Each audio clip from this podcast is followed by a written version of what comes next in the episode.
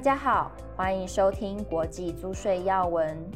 这个月我们邀请到自诚联合会计师事务所曾博生会计师来与大家分享最近国际上的租税动态。接下来就把时间交给曾会计师。那针对第一篇专论呢，啊，我想是现在最热门的议题哦，就是 OECD 发布了这个 Pillar Two 哦，就是全球最低税负制的整个。法规架构里面的 commentary，还有这个 example，就是逐条注释跟事例。那同时呢，也针对这个 implementation framework，就是实施框架啊，发出这个征求意见稿。那我想大家对于这个全球最低税负制，在呃我们之前好多次专论跟大家做过说明哈。那针对这个合并营收，在这个七点五亿欧元台币，大概两百四十到两百五十亿台币以上啊。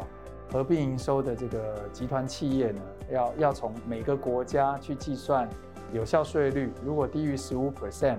那基本上就要缴一个所谓的 top up tax。这个部分呢，在过去已经发布了所谓的法规架构，也就是最终的这个所谓的母法哦。那现在发布这个 commentary 跟 example 呢，给了大家很多比较清楚的这个法令的内容哦。那里面有几个比较重要的面向哈，第一个针对这个 under tax payment rule 呢，啊，在这次的 commentary 很清楚的说明哈，它不需要有什么关联交易，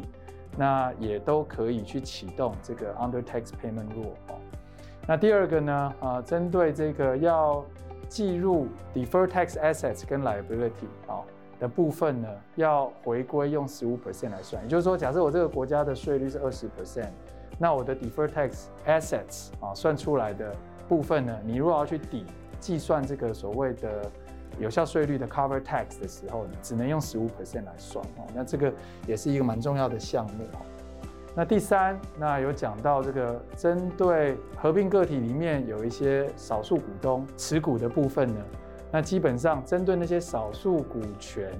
哦要补缴的 IIR 还是要算进来哦，但只是用 UTPR 的部分。哦，来来计算哦，那所以这边举举了几些例子哈，针对呃 commentary 里面一些重要的厘清来跟大家说明。那后面 implementation framework 呢，这一次 OECD 也给了几个重要的关键问题哦，来询问各国在实施这个最低税负制的情况下有什么样的一些建议啊，或者是问题。那经过 OECD 厘清之后，会再来发布哦这个。Implementation framework，哦，另外还有一个重点就是这个所谓 IIR，就是这个所得纳入原则呢，基本上有这个所谓 qualify 或者是 non-qualify 这样的观念，什么意思哈？假设台湾今天导入这个 OECD 建议的税率税负制里面的所得涵盖原则的时候，那里面的法规的设计必须要 follow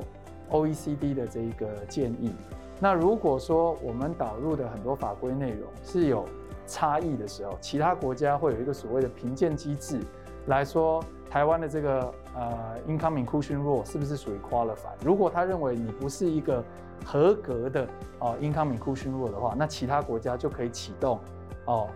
它的机制啊，包括它的 IIR 或者是它的这个 UTP 啊。来把这个税课走，所以这个我们每个国家在导入这个 IRR 进到自己的国家的时候，也有一套明确的遵循标准啊。我想这个也是一个蛮重要的观念。那目前呢，呃，每个国家我想都在针对 OECD 公布的这个 commentary 还有 example 啊来做准备。好，那呃 OECD 还是建议在二零二三年以后就要启动哦，请各国要启动这个。啊，最低税负制的这个课课税哈，那当然可以理解哈，每个国家目前都还是有一些导入过程中的讨论哈，包括台湾也非常多在政府层面的讨论。那我这边可以跟大家再做一个 update，欧盟到四月五号啊开了第二次的整个二十七国联盟的会议哈，那在导入这个欧盟国内的这个应该说欧盟的这个全球最低税负制的时候，也碰到一些会员国。哦，还是有一些质疑哈，包括像波兰啊这样的国家认为要导入支柱二，同时也要导入支柱一哈。那所以呃，欧盟目前还是没有达到一个共识，哈，要把这个全球最低税负制纳入到这个欧盟法哦。所以所以可以看得到，在这个导入过程，我想不同的国家还可能有一些不同的看法哦。不过对于企业来讲啊，我想都必须要。呃，做最早最好的准备。好，那如果说这个 OECD 现在给的建议是二零二三年，那目前是二零二二年的年中，我想对企业来讲，还是必须要做充分的准备。好，那第二个专论谈到这个荷兰针对二零二二年的预算呢，有一些呃法令的修改啊，但是大致上并没有很重大修改，里面有一个重点。哦，就是如果说类似混合错配的这种观念哈，比如说荷兰跟另外一个国家有关联交易，那另外一个国家费用剔除，那这个荷兰呢要把所得增加的时候，那荷兰会说，哎，这个所得的增加到底在荷兰要不要课税，也要看另外一个国家对于费用剔除有没有把它当成可折抵的费用哦。所以像这样的一个观念，就是类似其他国家如果有抵税或者是有课税，那荷兰才可以做相应的啊抵税或课税的因应啊。我想这个是一个啊在荷兰这一次预算案蛮重要的一个观念啊。好，那这一篇专论呢，我们谈到欧洲的法院呢，对于这个西班牙有一个财务商誉的摊销制度哈，那做出了一个。呃，翻转式的判决，哦，所以欧欧洲的法院呢，在二零二一年十月六号认定，啊，西班牙目前有一套呃法规呢，呃，认定说这个，呃，如果西班牙公司去收购另外一个企业，那产生出来的这个商誉呢，是可以做摊折。那欧盟执委会认定这是一个啊补贴的措施。那在过去的这个普通法院的判决呢，都驳回哦欧盟的这个上诉，哦。但是在最终欧洲法院的部分是支持哦欧盟执委会的这一个判决哦，所以后面啊可能是往往下再去驳回哦，所以后面还会有继续的发展。那这边跟大家做一个分享。好，那在要闻的部分呢，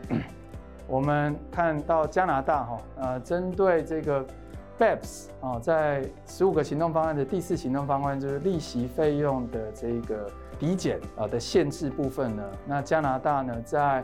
呃二月四号的时候呢导入了 Action Item Four 哈，针对这个利息费用抵减的啊，透过这个 EBITA 的一定百分比啊来做这个限制哈，我想这个是呃蛮蛮能够理解的导入的这个法规哈。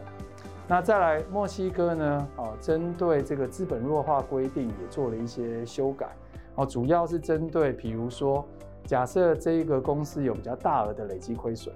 那这个累积亏损虽然不在资本额的项目内，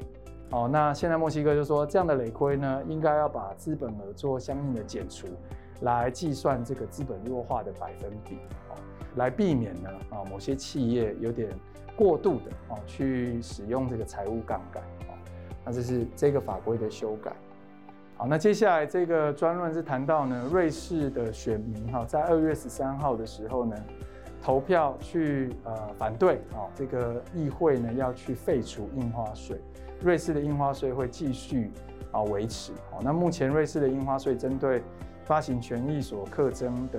呃部分呢，会会有印花税，那或者是交易应税证券啊所的这个证券转让也可能会有印花税啊，我想这个是。目前的情况好，那在阿拉伯的部分呢？过去阿拉伯其实大家都知道是一个比较轻税的一个地方哦。那在二零二三年的六月一号以后呢，呃，阿拉伯联合大公国引入了这个所谓的公司税哦。那目前阿拉伯的公司税率定在九个 percent，那针对一些境外来源的所得也是不征税的哦。我想这个给大家参考。那在要闻的部分呢，嗯。呃，针对印度呢，为了要呃鼓励外国人啊、可以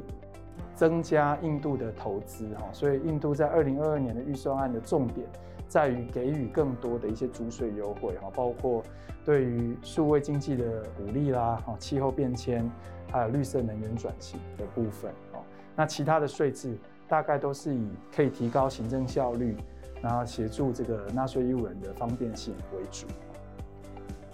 好。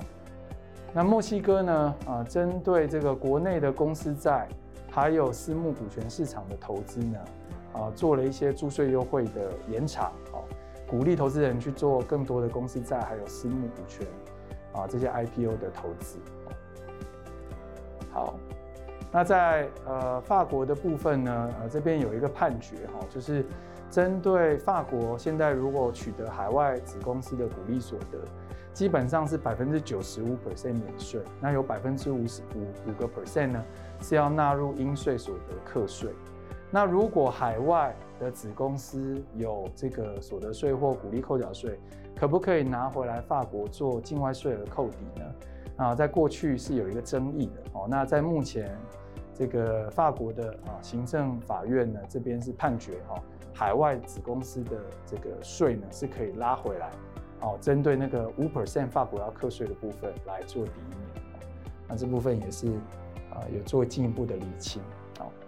谢谢大家的收听，也欢迎大家到 PWC 台湾 YouTube 频道观赏影片，或前往 PWC 台湾官网下载好读文字版的详细说明。我们下个月空中再会。